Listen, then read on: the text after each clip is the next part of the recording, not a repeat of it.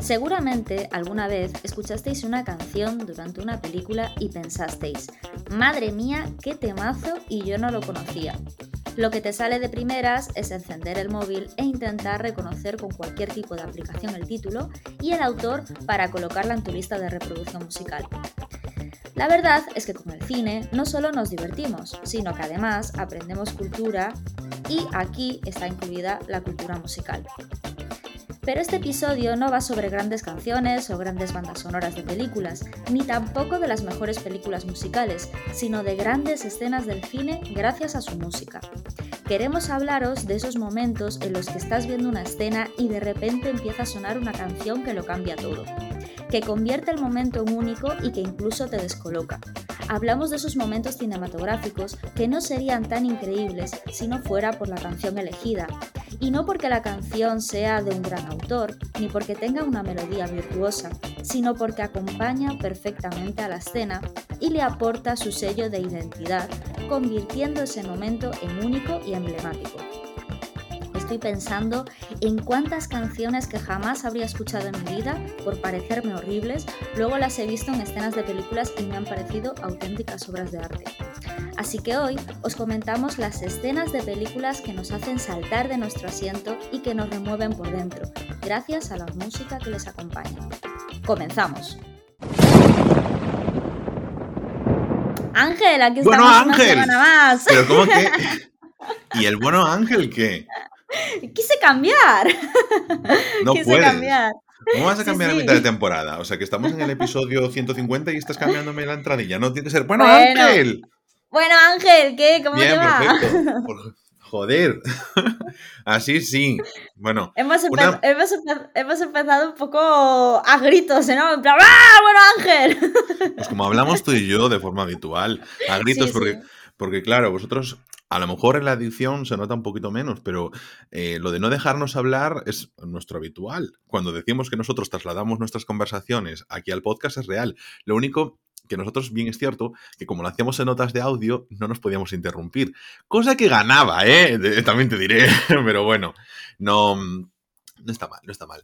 Eh, me has traído un tema hoy, de verdad, me has traído un tema, me has traído un tema donde, claro, aquí la señorita le mola mucho, así que yo mm, no voy a entrar mucho en él hasta que lleguemos ahí al top. Así que, Ana, ¿por qué has escogido este tema? Mejores momentos musicales.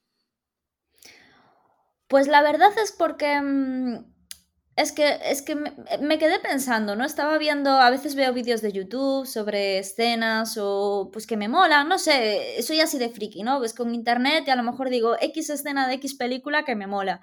Y de repente empecé a entrar en bucle viendo escenas de películas, o sea, de las películas que tienen unas canciones que digo yo, ¡buah! ¡Qué temazo!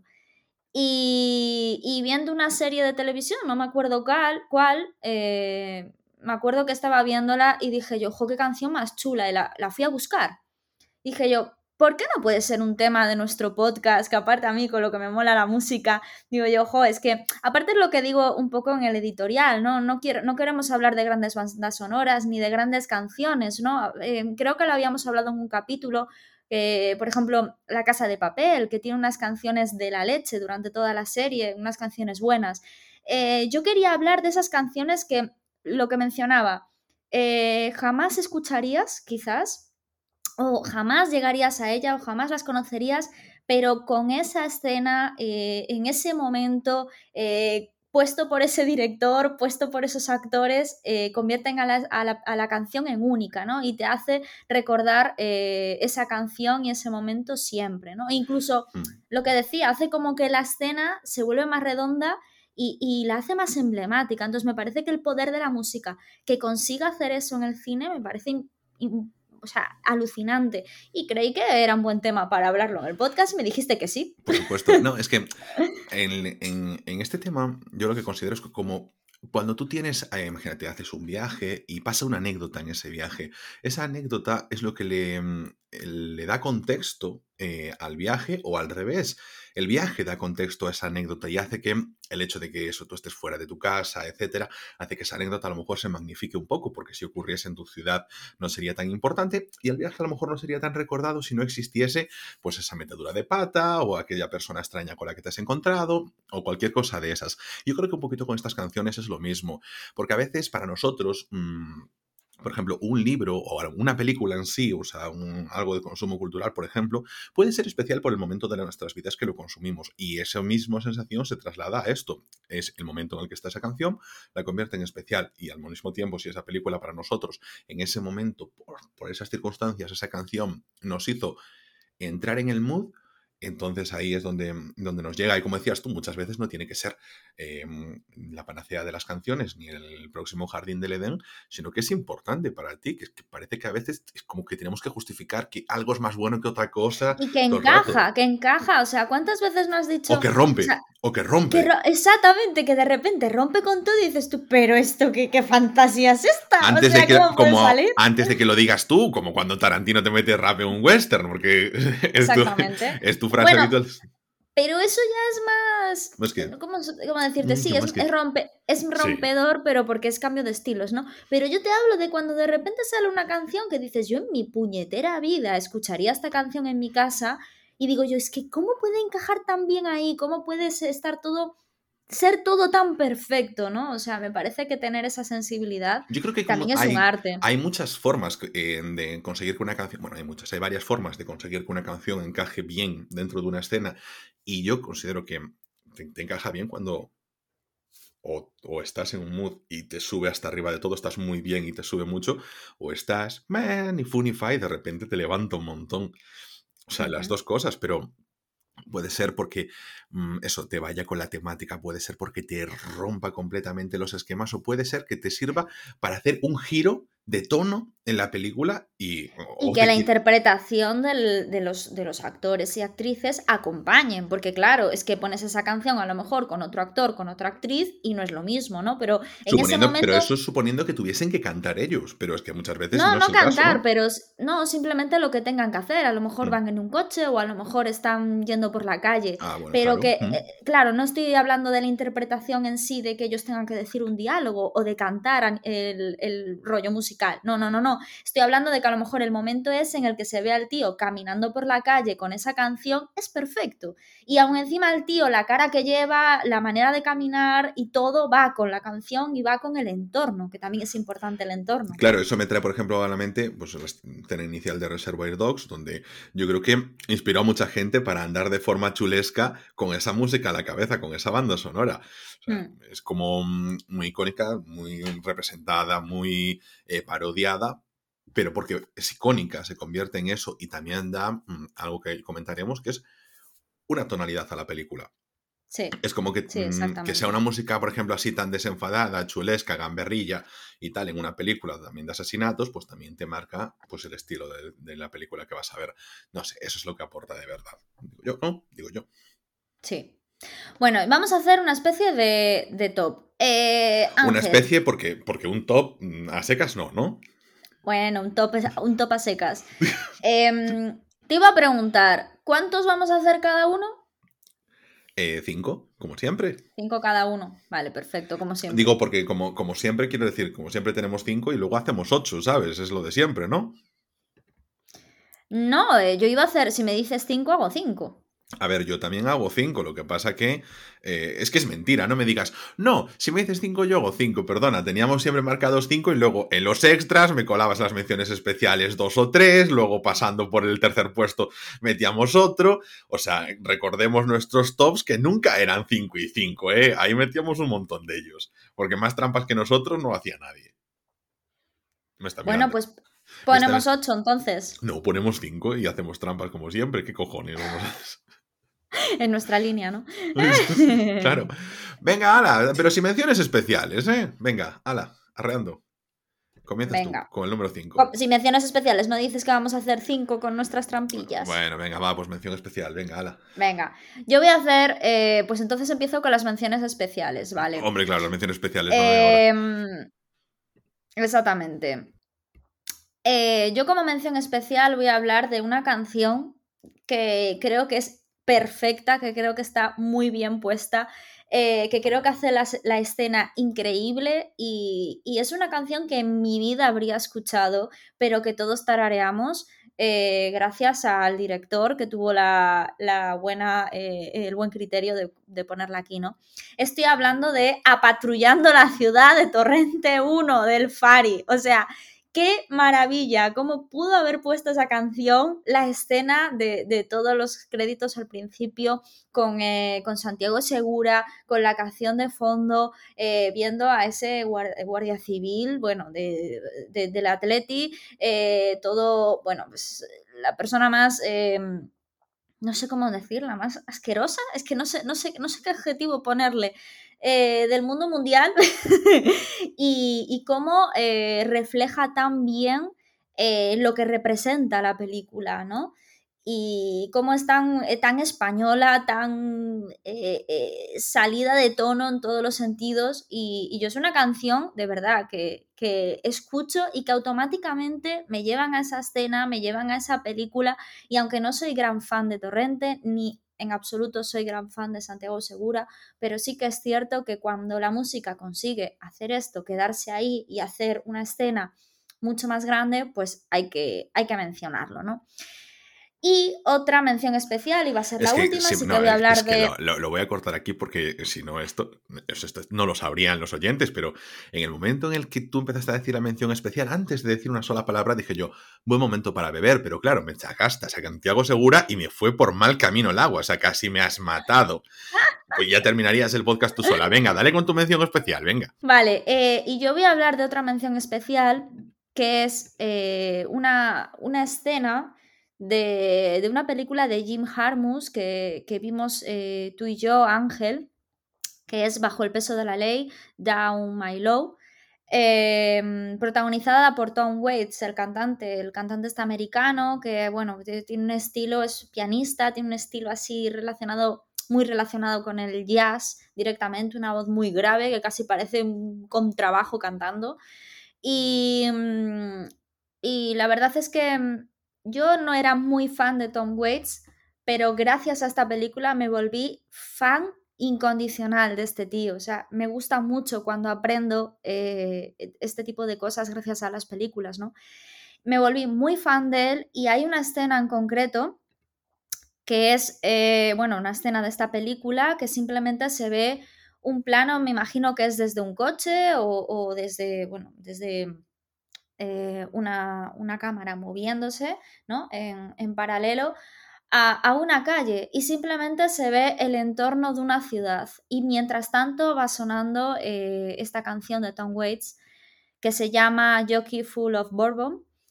Y, y me parece tan perfecta, es una película en blanco y negro y me parece tan perfecto todo, tan perfecto el entorno, no salen actores, no salen actrices, simplemente sale, ya os digo, esta escena yo creo que es desde un coche y simplemente se ve todo el entorno de un pueblo, de una ciudad en la que representa eso, eh, eh, el ambiente ¿no? en el que se desarrolla la película.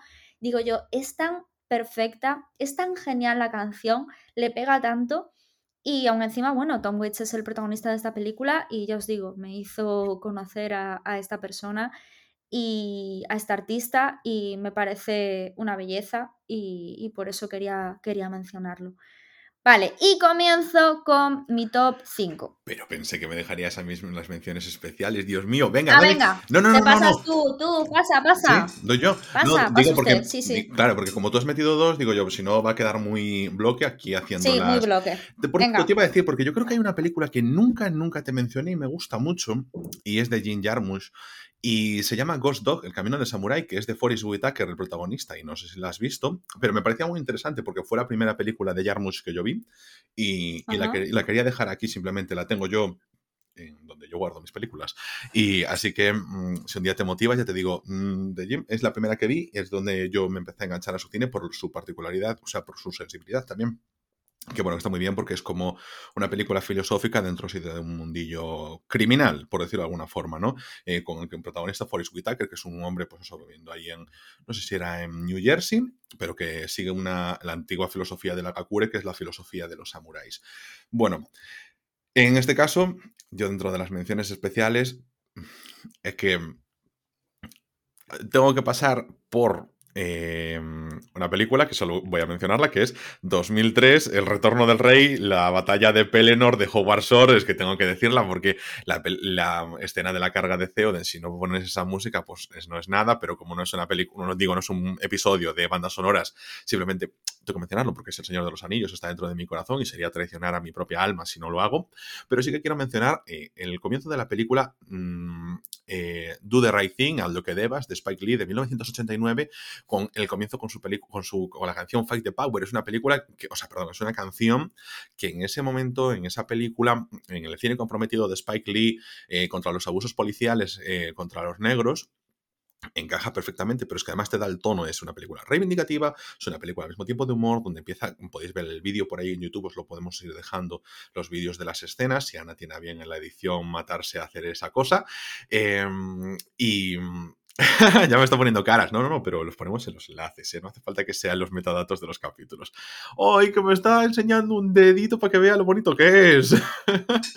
bueno, pues es increíble. O sea, para, para mí es una entrada o sea, estupenda porque es una, mm, como decía antes, que te muestra que va a ser con gamberrismo, que la película te trae algo que no se toma en serio a sí mismo con una protagonista dentro de la propia escena eh, bailando unos títulos de crédito, como ahora, por ejemplo, no vemos nunca títulos de crédito iniciales en las películas, es algo muy extraño, salvo que nos quieran contar algo, cosa que hace Spike Lee en esta película, y, mm, es que tengo mm, otra mención especial.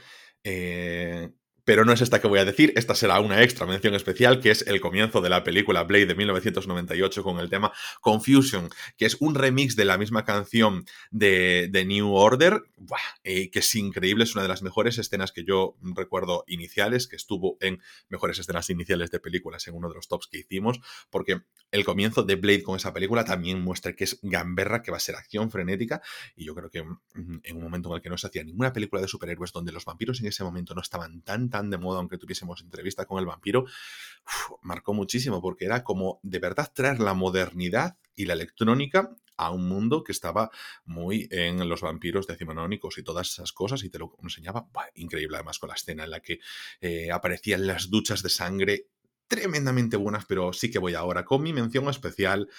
Y estaba debatiéndome si meter pues en la escena inicial de Apocalypse Now eh, del 79 con la canción de The End de los Doors, porque es increíble, pero bueno, como que ya todo el mundo ya se lo puede imaginar, pues mm, decidí eh, hablar de otra que nadie os va a traer y que lo dejo como mención especial porque no consigo realmente eh, aún saber, ya que es en sueco, el nombre de la canción y necesitaría bastante más investigación, a ver si os lo puedo traer para otra ocasión, pero hay un momento en el que Ingman Berman, en la película El séptimo sello, nos hace un quiebre entre los cantos de los juglares y las escenas así más picaronas entre la gente que va a hacer sus teatros con una escena en la que aparece una especie de procesión de Semana Santa con una canción mm, rollo mm, Día Serae y que está, em, bueno, eso, canción de Semana Santa total que me puso los pelos de punta y que en ese momento el tono de la película cambió por completo, algo que comentaba yo antes, que de repente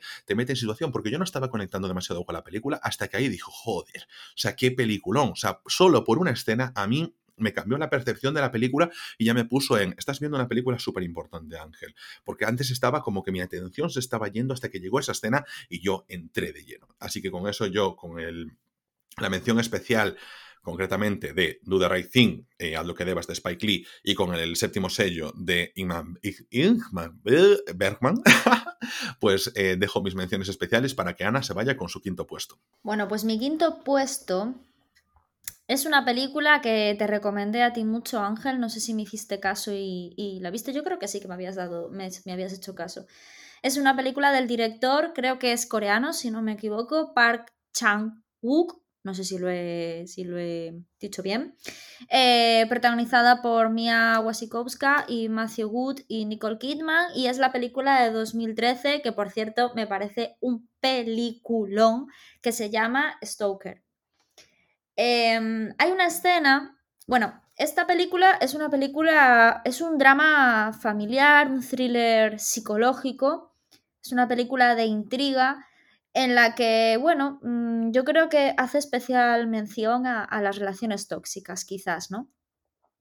Y hay una escena en concreto eh, que la, actriz, o sea, el personaje de, de Mia, está tocando el piano y entonces el, que es un adolescente y mm, el personaje de su tío, eh, protagonizado por Matthew Wood, se sienta con ella a tocar el piano. Y bueno, una de las cosas que sucede durante la película es que hay bastante tensión sexual entre ellos y de repente pues empiezan a tocar el piano y, se ve como, bueno, pues eh, la tensión empieza a subir, a subir, a subir, a subir y esa tensión interpretativa que ellos demuestran, esa, esa química que ellos demuestran, esa cara incluso de, de psicópata, de sádico que tiene eh, el personaje de Matthew Wood, de repente eh, em, va acompañado de todo lo que están tocando durante el en, en, la obra que están tocando de piano, ¿no? Y claro, tocan a cuatro manos y pasan una mano por delante, otra por detrás, una por arriba, entre ellos, y casi parece un baile sensual y simplemente están tocando el piano a cuatro manos. Me parece una auténtica obra de arte y cómo eh, incluso se llega a hacer como una especie de metáfora con el acto sexual y se empieza a ver cómo ella incluso llega a llegar al orgasmo. Claro, esto dicho así puede parecer una ida de olla de la leche, pero es que la escena está tan sumamente bien hecha, tan delicada, con tanto criterio, con tanta sutileza, con tan buen gusto, que esto que podría parecer una, típica película del destape, ¿no? Tal y como lo acabo de describir, realmente lo ves y dices, qué bonito, qué bello, o sea, qué bien hecho. Es de las escenas musicales que a nivel cinematográfico que me parecen de las mejores. No la he puesto de primer puesto, a nivel calidad creo que es lo mejor que he visto, donde el cine y la música están unidos a la perfección y lo hacen, bueno, perfecto, ¿no? No lo he puesto de primero y lo he puesto de quinto, por el hecho de que es una cosa que a nivel técnico, a nivel visual, a nivel, si te gusta el cine, disfrutas, ¿no? Pero quizás a nivel subjetivo no es lo que más me ha marcado en mi vida, entonces tengo que ser honesta conmigo misma. Pero sí que es cierto que a nivel técnico y a nivel obra de arte, me parece lo más heavy que he visto eh, en el cine respecto a eso. Simplemente ver cómo la música con el cine, con la interpretación, funciona a la perfección y te hace vibrar, ¿no? Así que bueno, yo mm, voy a poner los enlaces de las escenas. Espero que Ancho me pase las suyas. Y, mm, de verdad que, merece, la, merece la pena que, por lo menos a esta le echéis un vistazo, porque quizás las demás os van a sonar algo, ¿no? Pero esta película que es así más, bueno, de un cine más de autor, una película que quizás se os ha escapado y tal, eh, realmente merece la pena simplemente que veáis esa escena. Merece muchísimo la pena. Y con esto, Ángel, tu cuarto puesto. Mi quinto puesto, em, es que yo no me canso de decirlo realmente, pero es una de las mejores películas que he visto en mi vida, que no valoraréis lo suficiente porque no sois tan listos como yo, y mm, que este 2021, de verdad, no puedo dejar de alabar eh, Titán. Y justamente esta película de Julie de Cournot, eh, el día que lo sepa pronunciar, eh, ya solo en el minuto 5, tiene una de las mejores escenas que yo he visto. bueno, como siempre, que en el momento en el que la vi, yo sentí que estaba ante una grandísima película. Por supuesto que sí, que estaba en un preestreno, estaba en un cine, estaba en el mood de un festival y, y todo ayuda. Pero yo ver eso en pantalla grande, en una entrada en la que simplemente la protagonista se va acercando a una discoteca ya sé que me repito con la discoteca, con la escena de Blade, pero ella no va entre charcos de sangre, pero ella va entrando a la discoteca hasta su puesto de trabajo en la que es una azafata de estas que eh, se ponen al lado de los coches, pero no simplemente está ahí parada, sino que realiza un baile digno de cabaret encima del capó del coche y resulta increíble. Es en ese momento Mm, como decía, sabes que la película apuesta fuerte porque es tremenda, los luces, los leones, el fuego, todo está ahí para marcar muchísimo. Y este, en mi quinto puesto, o sea, dejo esto porque aunque yo por mí lo pondría siempre en el primer puesto de todo Titán, que es increíble, pero creo que mm, es más lo, el marcar el tono de la película que, y la potencia de la escena que el pack completo, encajar, eh, ser súper storytelling y todas esas cosas. Entonces, por eso la dejo en este quinto puesto, que para mí ya es altísimo. Pero bueno, Ana, vamos con tu cuarto puesto. Bueno, pues mi cuarto puesto hace referencia a una serie de televisión eh, que se llama eh, American Horror Story, que sí que es cierto que yo creo que todas las temporadas siempre han tenido un momento musical glorioso, pero todo empezó cuando Ryan Murphy empezó a decir, ostras, el momento musical en, la serie, en mi serie funciona, ¿no? Y, después de eso, como que se repitió en el resto de temporadas, pero obviamente ya, ya sonó muy impostado. A mí no me llegó. Pero esto sí, porque fue en la segunda temporada, que es la mejor. Sabéis que American Horror, eh, cada temporada es una historia completamente distinta, por tanto no tenéis que ver todas las temporadas, eh, cada, cada, temporada es una historia diferente. Y os recomiendo que veáis la, temporada 2, que es Asylum, si no me, si no me equivoco, eh, sobre un psiquiátrico. Y, y claro, durante la, durante la temporada eh, el ambiente era muy oscuro, eh, imaginaros, pues eso, eh, un, psiquiátrico donde pues nada, está la gente pues muy mal, aún encima hay fantasmas, hay como leyendas, historias escondidas que hay que descubrir, bueno, todos los tópicos de, relacionados con las, típicas películas de terror de, esta temática, ¿no? Y de repente dentro de toda esa oscuridad, eh, bueno, Jessica Lange es una de las protagonistas, que por cierto es maravillosa. Yo la descubrí eh, bien gracias a esta serie. De repente, todo eh, el ambiente se vuelve, se deja de ver contraluces y, deja de haber claroscuros, se vuelve de color. Y ella aparece vestida como en los años 60, las típicas escenas musicales, ¿no? De, de, esa época y con un vestido azul, todo muy colorido, todos están bailando, todos están disfrutando, bueno, o sea, es rompedor, lo que hablaba antes Ángel, ¿no? Cuando algo de repente rompe dices, pero ¿qué es esta fantasía? ¿Qué es esta locura si no pega ni con cola? Y empiezan a cantar una canción que se llama The Name Games. The Name Games es una canción que es de 1964, ¿vale? Que la hizo famosa eh, una cantante afroamericana que se llama Shirley Ellis y bueno, em, lo, que, lo que significa la canción es un juego eh, de palabras que se hace eh, con los nombres. Entonces hay una serie de reglas y durante esa canción se van cantando las reglas.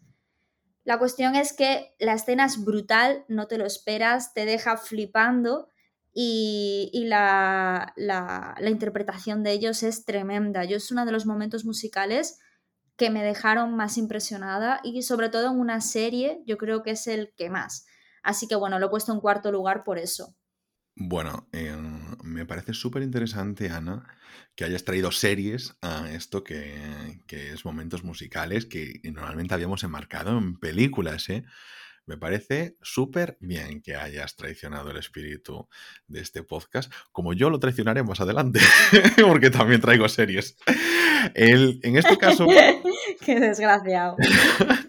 en este caso, eh, quiero ir con mi, cuarta, con mi cuarto puesto, eh, pero no sin antes decir que antes lanzaste una pregunta al aire que no respondí, no vi Stoker aún. pero mientras estábamos hablando dije yo, bueno, ya que está, ya que no lo he visto, vamos a hacer un poquito de servicio público y decir que está disponible en HBO Max y mm, que está disponible también en Disney Plus dentro de la suscripción. Así que bueno, pues tendré que, que verla para que no me puedas echar nada en cara. Pero eh, a diferencia de Stoker, esta película de mi cuarto puesto la hemos visto los dos y todo el mundo en nuestra audiencia la ha visto, pero antes quería parar un segundito porque en el 2009 eh, se produce una película que también no mucha gente eh, valora positivamente y yo voy a traer como otra mención especial porque considero súper importante dejar presente una de las escenas que también que más me gustan y que me dejó muy lastimado dejar, o sea, dejar fuera del top y no quería dejarla con todas las otras menciones especiales, así que es una mención especial extra y es para eh, la película de 2009 de Zack Snyder, Watchmen, en la que ya alrededor de la segunda hora de la película nos presenta em, una escena en la que Búho y Espectro de Seda eh, se juntan y tienen sexo en, dentro de la nave de Búho mientras suena la canción Aleluya de Leonard Cohen. Y es increíble la escena, porque claro, una canción así tan de aspecto y tonalidad religiosa, con esos sonidos que parecen a veces de acompañados, bueno, muy espiritual, mientras están follando como conejos dentro de, de, la nave del búho nocturno y empieza a salir y a explotar fuego de la nave y se convierte eso en un festival y me parece súper bonita y yo quería destacarla porque bueno, como siempre, yo creo que esto no estará en muchas partes porque hay tantos haters de la película de Watchmen de Zack Snyder que es como que queda un poquito solapada. Pero mi cuarta posición, 10 años antes de Watchmen de Zack Snyder, vino una película que fue un cambio generacional para muchos. O sea, un cambio, más que un cambio, no, una película generacional, vamos a decir las cosas bien. Y yo creo que nadie de los que nos está escuchando em, puede decir que no ha visto El Club de la Lucha. Y mm, sé que puede ser un poco más típico, pero yo creo que una escena como la del final de la película con Where is My Mind eh, sí que afecta a muchos porque ese punk rock de los momentos de los finales de los 90, comienzos de los 2000, eh, marcó mucho a la gente, a toda una generación, porque de ahí pues los Pixies, pues eh, Sun 41, Blink 182, mm, esos grupos que tuvieron ahí ese auge para los que son de nuestra generación de los 90, que hicieron que en nuestro instituto, cuando empezábamos a ver cine y veíamos, por ejemplo, esta película, que yo puedo decir, bueno, pues amigo David Fincher, te creíste ahí Dios, no era para tanto, y, es una película en la que mm, sospecha de quien te diga que es su película preferida o que la considere una obra de arte, pero al mismo tiempo sí que, sí que perpetúa un poquito la, rebeldía adolescente que teníamos en esos momentos y yo creo que mm, no envejecerá tan bien como lo hizo para nosotros una película de finales de los 90. Y ese final con la canción de los Pixies mientras Edward Norton y Elena Bonham Carter eh, se dan la mano mientras se destruye la ciudad y mm, se destruyen las oficinas de las entidades financieras, destruyendo todos los registros de crédito de los americanos, pues... Mm, recuerda a lo mejor esos momentos en los que querías estar con alguien y las cosas no iban bien, pero tenías esperanzas de que mientras estuvieses con esa persona todo fuese mejor. Y yo le tengo bastante cariño a eso porque mm, es un tono tan suavecito después de un final tan potente de tantas emociones del plot twist de la película, eh, dándote cuenta de que, igual los spoilers, de que Brad Pitt y Edward Norton son la misma persona en dos personalidades diferentes y yo creo que terminarlo así pues tiene, tiene bastante mérito porque a la vista está como 22 eh, años después, seguimos recordándolo como uno de los finales icónicos del cine. Ana, en tu cuarto, en tu tercer puesto, ¿a quién nos tienes? Bueno, pues yo en mi tercer puesto tengo una escena de la película Las ventajas de ser un marginado. ya hemos mencionado alguna vez en este podcast. Es una película, bueno, pues de, tres chavales que se sienten eh, pues de una forma u otra, ¿no? Quizás de distinta forma, eh, como un poco apartados de la sociedad, ¿no? En algún aspecto de su vida. Y las típicas, eh, pues los típicos sentimientos que tienes de adolescente, ¿no? Que no estás seguro de ti mismo, que a veces no sientes que, pues que, que tengas su lugar en el mundo, ¿no? Y entonces hay un momento de la película que, bueno, que está protagonizada por Emma Watson, eh, que de repente empieza a, sonar la canción Hero de mm, David Bowie. Y, entonces ella eh, sale por la, ventana del capó. Es que ahora mismo no, no, sé cómo, no sé cómo se llama, la ventana del capó. Yo siempre le llamo la ventana del capó. La ventana del capó, pero el capó no es lo que tiene el coche tapando el ah, motor. Ah, concho, es verdad. Bueno, pues la, ventana En el techo, por el techo, o sea, el techo del coche, sale igual el techo. Sí, pero tiene un nombre, tiene un nombre particular. Porque yo ah, vale, vale, vale. coche el techo panorámico. No, mi pareja siempre lo dice y ahora no me sale. A ver, si hay algún oyente que sepa de coches, porque Ángel y yo somos muy news, que diga por favor cómo Perdona, he hablado por ti, lo que pasa es que yo no tengo techo panorámico, no me fastidies. Bueno, la cuestión, entonces sale por ahí, ¿no? Y entonces asoma la cabecita y, y em, abre, abre los brazos, ¿no? y van por un túnel y entonces ella va con los brazos abiertos y va sonando la canción de David Bowie, que en realidad lo que quiere decir es que seas tu propio, tu propio, tu propio héroe, que puedes ser un héroe, ¿no? Que puedes encontrar tu lugar, que puedes acabar siendo esa persona que tú quieres llegar a ser, ¿no? Más, más que nada, pues eso es lo que, es lo que nos quiere decir. Y es un momento glorioso. Para mí es, es, es lo que decía al, al, principio en el editorial, esos son esos momentos en los que lo dicen todo, una canción bien puesta y a nivel escena, a nivel interpretación y a nivel entorno, está muy bien ubicado y, y es una de mis escenas eh, cinematográficas con música favoritas, a pesar de no ser una película súper famosa, ni tampoco ser una película de culto, ni ser una película que está considerada... Yo creo, yo creo que sí, que ya es una peli bastante de culto.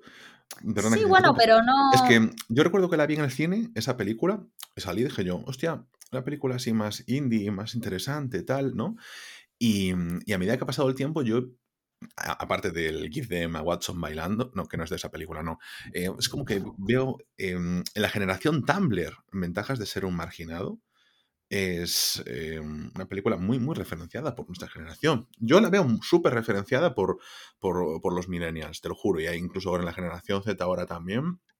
Y por eso yo creo que ¿Qué pasa? Que a veces las películas, tengo una teoría, ¿no? Y es que las películas se definen como de culto muchas veces porque lo dicen los pollas viejas, ¿sabes? En plan, la gente mayor. Y como es una película protagonizada por adolescentes, pues yo creo que hasta que nosotros nos hagamos mayores y marquemos lo que son películas de culto, a lo mejor no queda definida como de culto, ¿no? Tengo yo esa teoría y ahí la dejo. Sí, puede ser. Puede ser perfectamente. Pero bueno, eso, que al final es eso, no es una película que, bueno, pues que sea un club de la lucha, ¿no? Que el Where is My Man de, del club de la lucha, yo creo que lo conoce casi todo el mundo, ¿no? Al final es algo bastante más, más nicho y, al, y que tampoco es, una canción tan famosa, no es como el caso de antes que decía de Tom Waits, ¿no? Que esa sí que es una canción que mm, que o tienes pues un bagaje de cultura musical o es raro que la conozcas. Yo creo, yo creo que David Bowie lo conocemos todos, todos, porque es un icono incluso actualmente. O sea, es de esas personas que ha, pasado generaciones, ¿no? Como Rafael. y al final es una canción que conoce todo el mundo. Entonces, pues bueno, eh, me parece. Me parece más complicado todavía llegar a llegar ahí, llegarme a mí, ¿no? Y, y, a mí esa escena me llegó y yo creo que merece la pena. Hmm. Bueno, Ángel, tu tercer puesto. Bueno, Ángel, bueno, a ver, es que ahora llega el momento en el que eh, hago yo las mismas trampas que hiciste tú y nos traigo una serie. ¿Qué serie traeré? ¿Qué serie traeré? Bueno, pues que es una serie que hemos visto los dos. Eh, uf, es una escena que yo cuando la vi dije, bueno, tienes que llegar ahí, tienes que llegar ahí. Lo peor es que mm, es eh, la escena final del capítulo final de la serie. Y dirán, ¿cuál puede ser? ¿Cuál puede ser? Yo es que, a ver, cuando estaba preparando esto, estaba viendo, eh, en plan, ¿qué cosas hay por internet? Porque dije yo, a ver si yo me estoy olvidando de alguna basic eh, que me gustase mucho, porque a veces quieres pensarlo y ya está.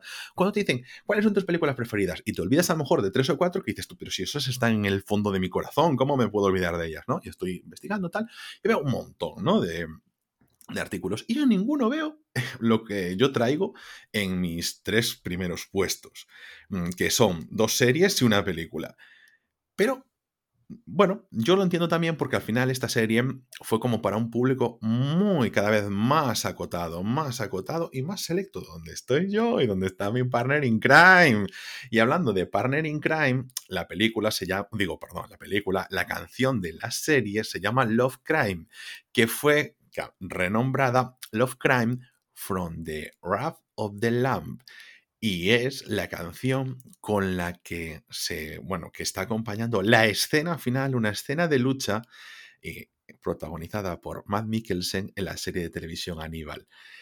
Increíble canción, increíble momento en el que el protagonista y Aníbal se unen para vencer al villano del momento esa escena es una canción súper lenta, para una escena sangrienta, para una escena de acción, donde a mí me dejan con el corazón encogido porque estaba terminando una serie, era la última temporada el último episodio y estaba en un momento dramático final mientras estaban en una lucha que podría ser con unas, con unas canciones, con una banda sonora de acción, con una banda sonora de golpes de las que estamos acostumbradas con intensidad y sin embargo nos lo ponen pianito, pianito, pianito, dándonos el tono previo, no como antes os decía que marcaba el tono de una serie o de una película, sino que nos da el tono previo de la serie, que es de, de gustar como un gourmet, como hace Matt Mikkelsen en toda la película, cada cosa que estamos viendo. Entonces yo no puedo hacer otra cosa porque es que de verdad ese 2016 acabando Aníbal eh, fue como mm, menos mal que te tenía a ti Ana, menos mal que una vez más aquí mi partner in crime podía comentar con alguien lo que fue esa maravilla de final. Yo me derretía y tú, que llegaste un poquito más tarde, necesitaba que llegases porque es que además lo recuerdo, me fastidió, ¿sabes lo que me fastidió? Verla en un mediodía, sin más, viniendo de la universidad y decir, bueno, pues me la pongo tal. O no me acuerdo de que venía, pero ven bien un mediodía. Y yo, no puede ser, no puede ser. Tenía que, que, lo visto en una televisión con un buen equipo de sonido para poder disfrutarla como es debido hacia la noche, como bien pedía esa serie, que se la puedo recomendar a todo el mundo y sé que a todo el mundo no le gustará y de hecho a mucha gente no le gustará porque a ti, por ejemplo, hasta llegar al final de la primera temporada, como me pasó a mí, no entraste. Cuesta, cuesta entrar, es una serie que cuesta. Yo creo que quedé hasta el séptimo de la primera temporada no entré y no es normal. a mí me pasó igual y aparte es que, es que mm, tiene tanta tanto poder en el, en el guion y tanto poder psicológico que hasta que llegas a conocer a los personajes obviamente no puedes estar in. Mm. Entonces, em, hasta que te das ese tiempo para conocer a, los personajes, pero es que una vez entras, dices, madre mía, qué complejidad, ¿no? Que, no sé, ¿Cuántas capas? Es que tenía un montón de capas. Sí, sí, sí. Era increíble la serie. Sí, sí. Y los que yo creo que los que llegamos al final lo disfrutamos. Y no, no, no quiero que suene aquí una cuestión elitista porque hay muchas series que se disfrutan a medida que pasa el tiempo, desde las sitcom más basics, porque mm, nadie te daba un duro a lo mejor por eh, mm, The Office primera temporada y los que se quedaron y continuaron descubrieron una serie inconmensurable en su segunda hasta la quinta temporada y y es así, a veces no, no es por no pillar el tono. O como decíamos antes, el principio de Doom es un poco lioso. No acabas de entrar y sin embargo en cuanto estás dentro, estás muy dentro. En fin, bueno, esto es lo que está en mi tercer puesto. Ana, ¿qué nos traes en el segundo puesto? Bueno, pues yo en el segundo puesto no es un momento musical eh, todo con todo el sentido de la palabra que eso conlleva, ¿no? Em, es más una canción que acompaña una escena que significa mucho, que lo dice todo, que está hecha con muchísima delicadeza, sensibilidad y que al final eh, esa música que, que, que, que, está al fondo es como que lo hace todavía más redondo. Es la escena final de la segunda parte de la saga de Richard Linklater, de Antes del Amanecer. La película es la segunda, que es Antes del Anochecer, y es cuando los protagonistas él tiene que volverse a su país porque él había ido, creo que, a una presentación de un libro y aprovechó para, bueno, eh, la película, creo que en algún momento dado se encuentra con ella o queda con la chica que había estado con él hacía años, ¿no? antes del amanecer. La historia es que ella le invita a su casa antes de que él vaya a coger el avión y están tomando un café, ella le sirve un café, él está sentado en el sofá, ella por la cocina, ¿no? Eh, coge el café y tal, y enciende la música y entonces pone una canción de, Nina Simone, que es la eh, pianista y cantante de jazz eh, afroamericana eh, de los años 60, 70. Y entonces em, aparece, bueno, pues empieza a cantar, bueno, la, canción que empieza a, sonar creo que es Just, Just in Time, o sí, yo creo que sí, era Just in Time, exactamente. Y entonces eh, está esa canción de fondo y ella eh, empieza a bailar, ¿no? De repente, con toda la naturalidad del mundo y el café en la mano. Y él está sentado en el sofá y empieza a reírse. Y le, y le, empieza a contar ella, es que, ¿sabes que antes de morirse ella me dio tiempo a ir a verla en directo? O sea, una conversación que podríamos tener cualquiera de, de nosotros. Luego el otro día estuvimos hablando de esto, Ángel, de conciertos de música, ¿no? A los que hemos ido.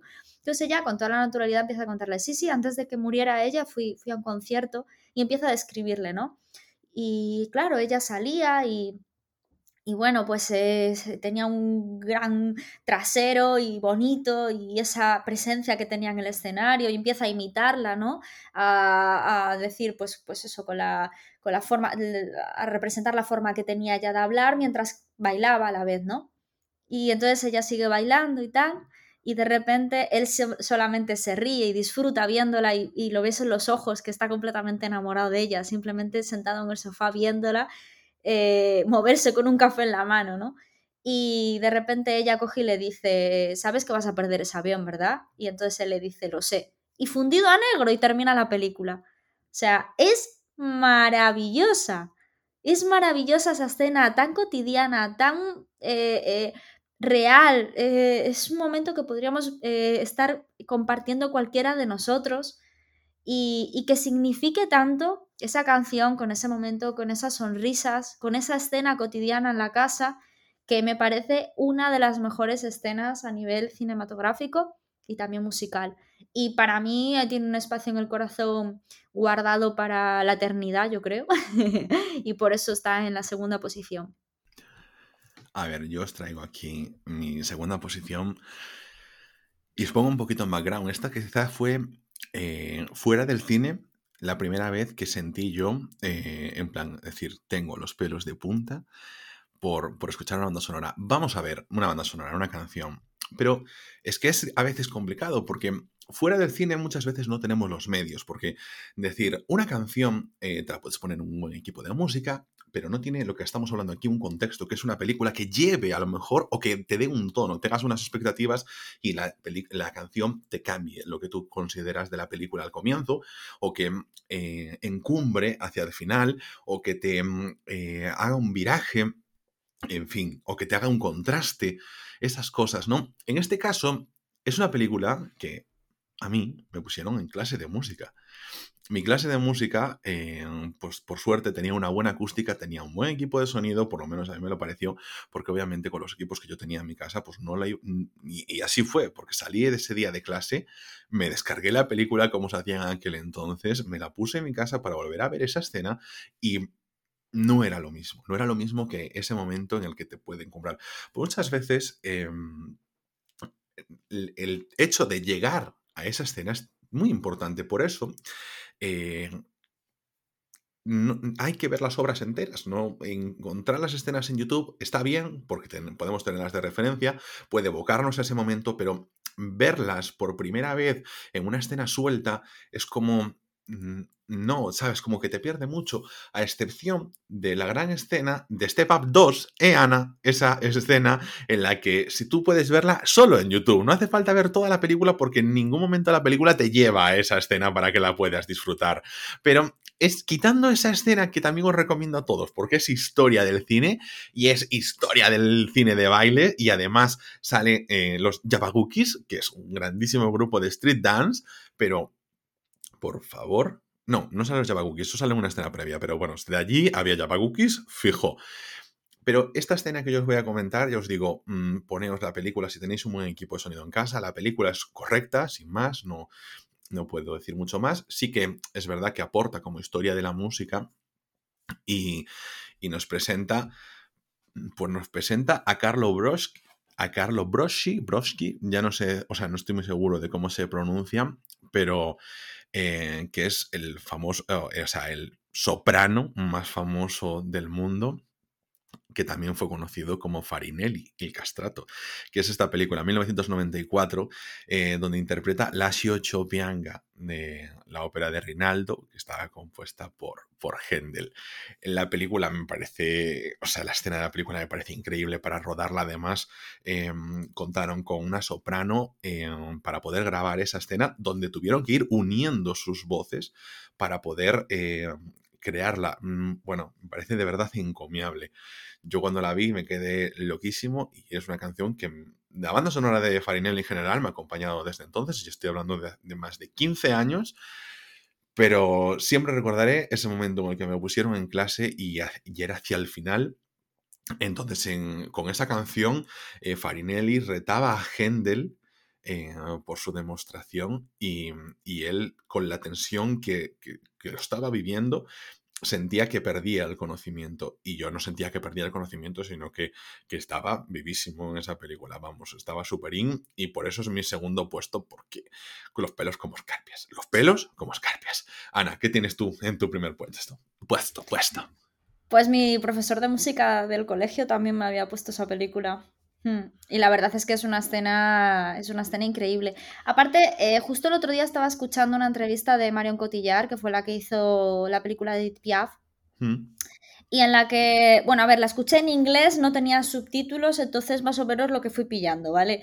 Pero bueno, el, el presentador le, le, preguntaba cómo fue el entreno, ¿no? de, de vocalizar para interpretar de esa forma las películas de manera que no se note el playback y que la interpretación sea completamente realista, porque aparte de Piaf eh, es súper difícil. Las caras y todo, era una persona muy carismática y, distinta, ¿no? En ese sentido.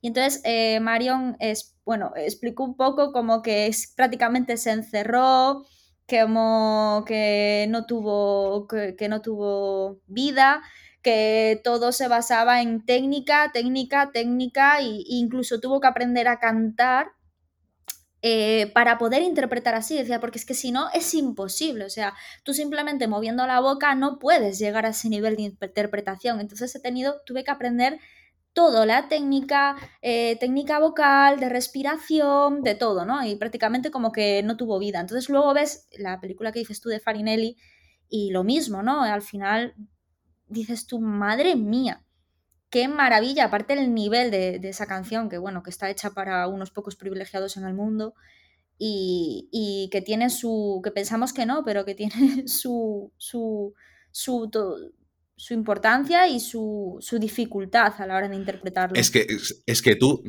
querer decir, de, por, por, los registros de la época, querer traer algo que humanamente solo pocas personas pueden interpretar e incluso teniendo que grabar tienes que utilizar técnicas para, mm, pues eso, alargar el tono, por ejemplo, em, para poder traer lo que uno quiere.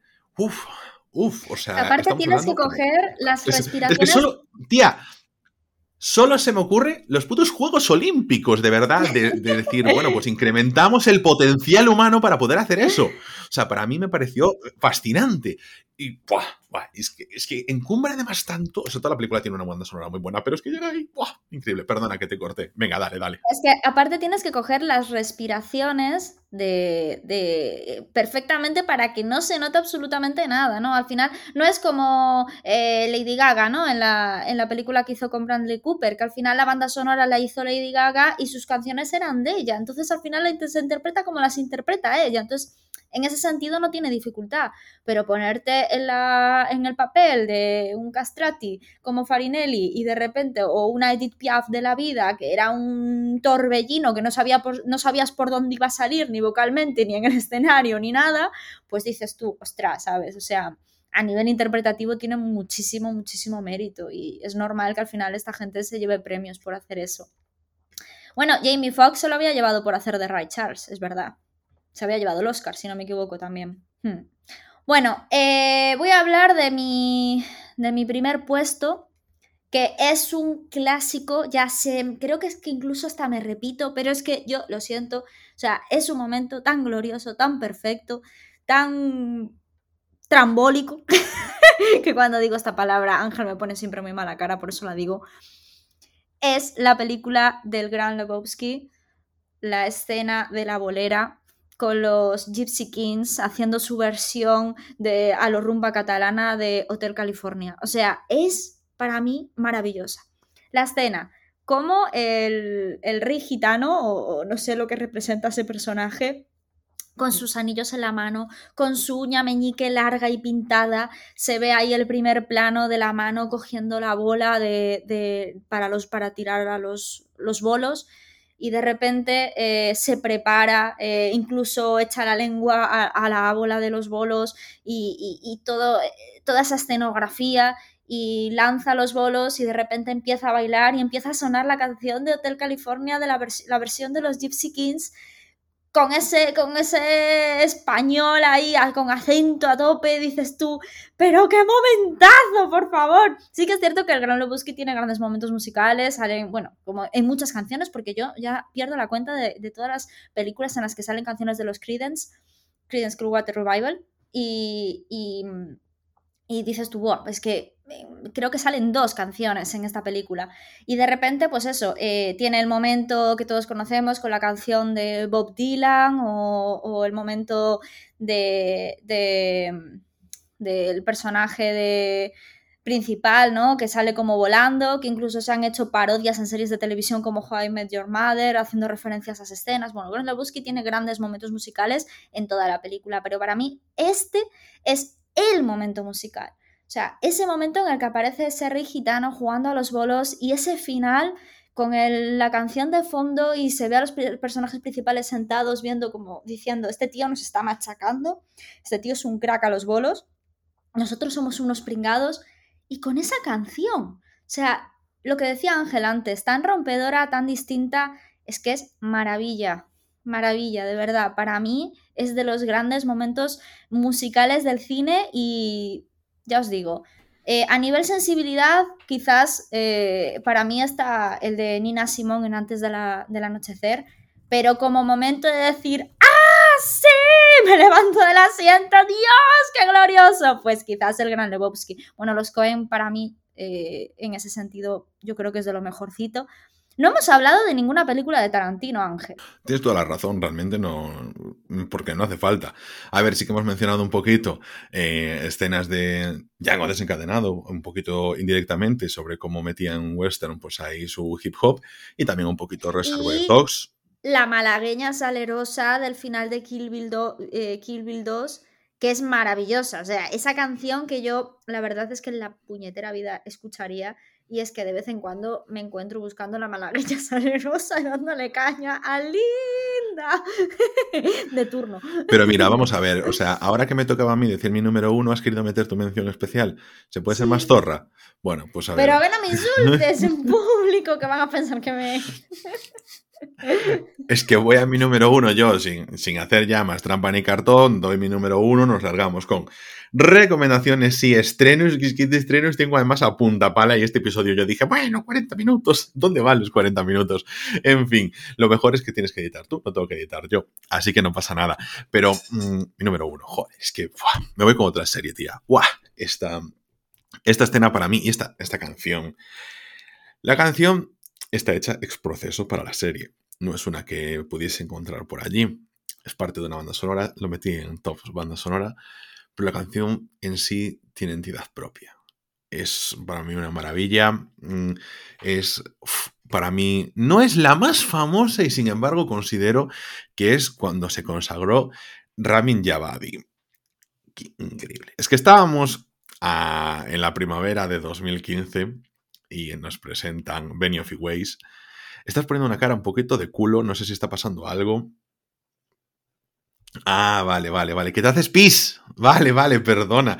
Estábamos en la primavera de 2015 y nos presentó Ramin Javadi una música, una canción que cerraba el último episodio, el décimo episodio de la sexta temporada de Game of Thrones, con la canción Light of the Seven en el capítulo Los vientos de invierno de Winds of Winter de Miguel Saposnik.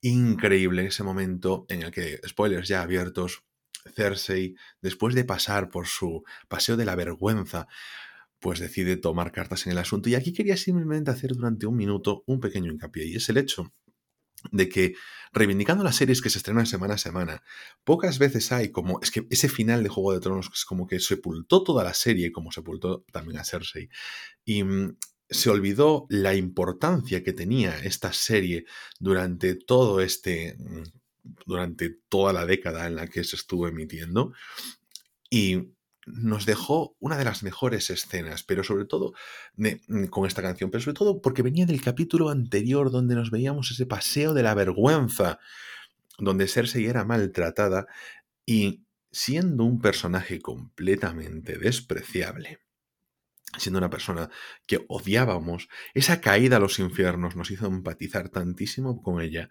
que sentimos esa satisfacción total cuando hacia el final de ese episodio, aunque se llevase por delante personajes que nos pudiesen gustar, Cersei entretejía y culminaba su maléfico plan en el que hacía reventar por los aires un...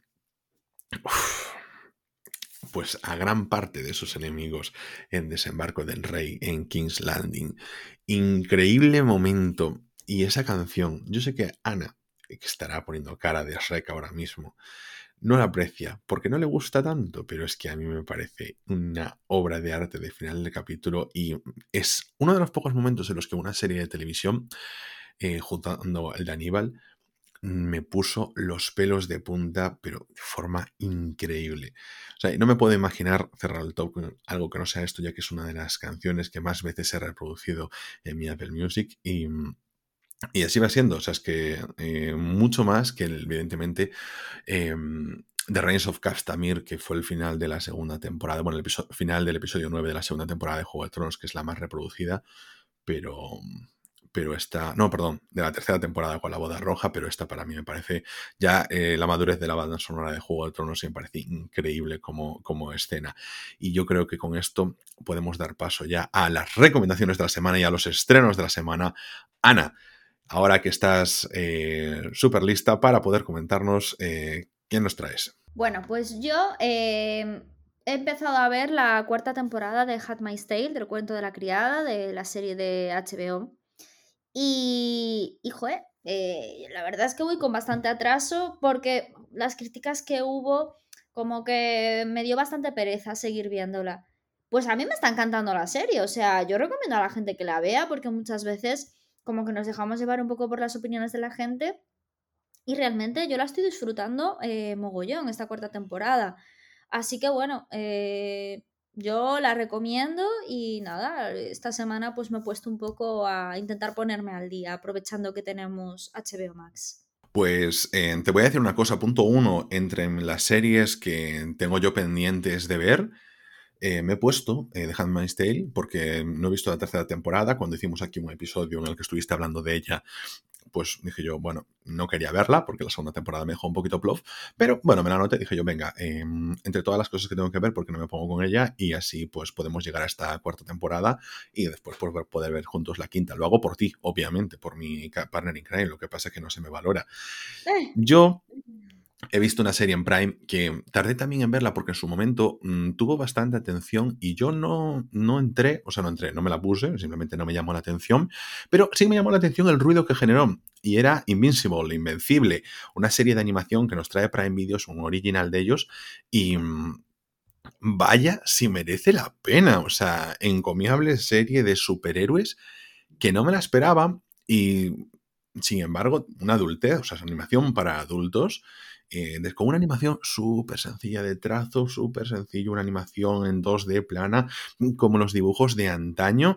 Nos narra la historia de mm, un superhéroe que descubre sus poderes y es hijo de uno de los grandes superhéroes del momento y su padre pues le ejerce de mentor mientras él pues compagina su vida de adolescente con, con ello. Es una de las adaptaciones de los cómics de, no recuerdo ahora el nombre, es que se me ha ido, lo tenía anotado, pero bueno, en el ordenador que me dio ahora un poquito tal, em, del autor de The Walking Dead. Entonces, pues bueno, junto con The Walking Dead, esta es otra de las adaptaciones que se ha hecho de este hombre y, y lo recomiendo muchísimo, de verdad. O sea, está eh, guapísima, guapísima, guapísima, tiene un 7 con 7 en Film Affinity eh, y yo creo que no es para nada desmerecida. Y además son como 8 episodios de... Bueno, primero son como 20 minutos, pero luego ya son de 40. O sea, buena profundidad, buena estructura de personajes, mm, no es nada cliché. Muy, muy, muy recomendable. Y supongo que sin duda habrá segunda temporada, porque es que de verdad acabo de terminarla y yo encantadísimo con ella. Ana, ¿qué nos traes de estrenos que te llaman la atención? Bueno, pues la semana que viene, el 19 de noviembre, estrenan una película que me tiene pintaza, que tiene una notaza en Film Affinity por ahora, tiene un 7,2 con casi 500 votos y tiene una crítica eh, de, a nivel profesional eh, de los periódicos de tanto del extranjero como de aquí bastante buena, o sea, por no decir muy buena. Y es una película que se llama Última Noche en el Soho, es una película inglesa dirigida por Edgar Wright y mm, está protagonizada por la protagonista de Gambito de Dama, eh, Anya Taylor Joy. Taylor, perdón, Anya Taylor Joy. Y mm, pues la verdad es que me llamó muchísimo la atención. Primero que tiene una portada eh, súper guay. O sea, no sé, me, parece súper guay los colores y, todo, me, me, llamó la atención. Y, luego em, la sinopsis, os la voy a leer para que le echéis un ojillo. Es un thriller eh, psicológico sobre una joven apasionada por la moda que misteriosamente puede entrar en la década de 1960, donde se encuentra con su ídolo, un atractivo aspirante a cantante pero el Londres de los 60 no es lo que parece y el tiempo comenzará a desmoronarse con sombrías consecuencias. A mí la peli, la verdad, me tiene muy buena pinta. La actriz lo está petando desde que hizo la serie. Eh, pues bueno, eh, hablan muchísimo de ella, eh, ha llevado muchos premios. Y la verdad es que no sé, me, apetece muchísimo verla y seguramente la próxima semana o la siguiente me acerca al cine para, echarle un ojillo. Así que bueno, yo recomiendo esta película de ir al cine a verla y, a ver qué nos depara. Fíjate, sí, la película ya tiene un culto enorme, ya que el, la o sea, el outfit de la protagonista de Las Night in Soho fue el disfraz estrella de este Halloween. Em, que se llevó por todas partes, la verdad, em, tuvo muy buena acogida en su estreno internacional y ahora por fin llega aquí a, nosotros. Em, yo es que traigo muchas cosas. Mira, eh, el día 19 se estrena también una película. Por cierto, he ido a ver Petit Momon, que fue eh, tu, tu estreno interesante de la semana pasada. a mí no me, no me entró mucho la película, también he de decir, pero bueno, yo considero que soy demasiado poco sensible a lo mejor para ese tipo de cine. Pero al margen de eso, mm, una película, eh, porque estuve en el Festival Internacional de Leeds, y una película de la que hablaban como una de las mejores películas del festival era, eh, bueno, en castellano se va a titular como El poder del perro de Benedict Cumberbatch, que es una película australiana, que es un western. Y yo voy a decir una cosa, yo tengo bastante, mm, cierta, bastante no, pero tengo cierta debilidad por el western moderno, no es por quitarle cosas, pero la verdad es que, mm, no sé, en películas, recuerdo mucho Bon Tomahawk, Appaloosa, películas de, western moderno que el, el, tren de las 3 y 10 a mí no me, no me disgusta, no se me hacen eh, casposas ni nada por el estilo, cosa que también es un poquito prejuzgar las películas del momento, o no prejuzgar, pero bueno, el sesgo de supervivencia es lo que tiene. Mm, y este 19 de noviembre la, estrenan en los cines y además también hay otra que me resulta bastante interesante por su portada, que se llama eh, Libertad, que es la película de Clara Raquet, es una película española, que bueno, eh, sale una chica en una piscina, que ya solo por el nombre, por el título, pues bueno, pues me genera curiosidad, ¿no? Me parece que está bien tirado. También en en, plataformas digitales. Ya tenemos disponible una serie de animación que está eh, mucho porque a nivel de animación las referencias que yo tengo es que son muy muy buenas porque es de la mejor animación que se ha hecho últimamente que es eh, Arcane de, que es una serie basada en el LOL en League of Legends la tenéis disponible en Netflix. Eh, ha llegado a Disney Plus Shang-Chi para que la podáis ver ya. Yo la he visto en cine súper divertida este 12 de noviembre, es decir, hoy. Ha llegado a Movistar el remake de Kilómetro 666, eh, Wrong Turn, que la encontraréis como Wrong Tour, eh, Grong Tour, es decir, Camino Erróneo, em, que tengo muchísimas ganas de verla, ya le robaré a cierta personita, a mi partner in crime, su Movistar, para poder verla en condiciones y por supuesto. Una serie, una película, perdón, que también llega a Movistar, que le recomiendo a todo el mundo encarecidamente, que yo en su momento la vi, em, bueno, en versión original, esto lo imagino que ya lo traerán doblado, que es del eh, universo animado de DC, que es eh, Liga de la Justicia Apocalipsis o Apocalipsis War en La Guerra del Apocalipsis, increíble película que termina, es el punto final del universo animado de DC y la película es la rehostia. Y como todo ha salido ahora, pues entonces van todas estas recomendaciones, porque la semana que viene no las voy a poder hacer. Así que con esto, Ana, podemos dar por terminado el episodio, ¿verdad? Y ya le das eh, matarile. Sí, yo pensaba que ibas a decir todas las recomendaciones del próximo año y los estrenos, porque vamos, te has quedado a gusto, ¿eh? Sí, porque como editas tú. Bueno, con esto terminamos por hoy. Recordad que estamos disponibles en Spotify, en Evox, en Apple, Google y Amazon Podcast en casi cualquier aplicación de podcast. Podéis contactar con nosotros en arroba rayospodcast, la cuenta oficial del podcast en Twitter. Y nosotros nos vamos a ver aquí mismo en siete días en Rayos y Retruécanos, el podcast.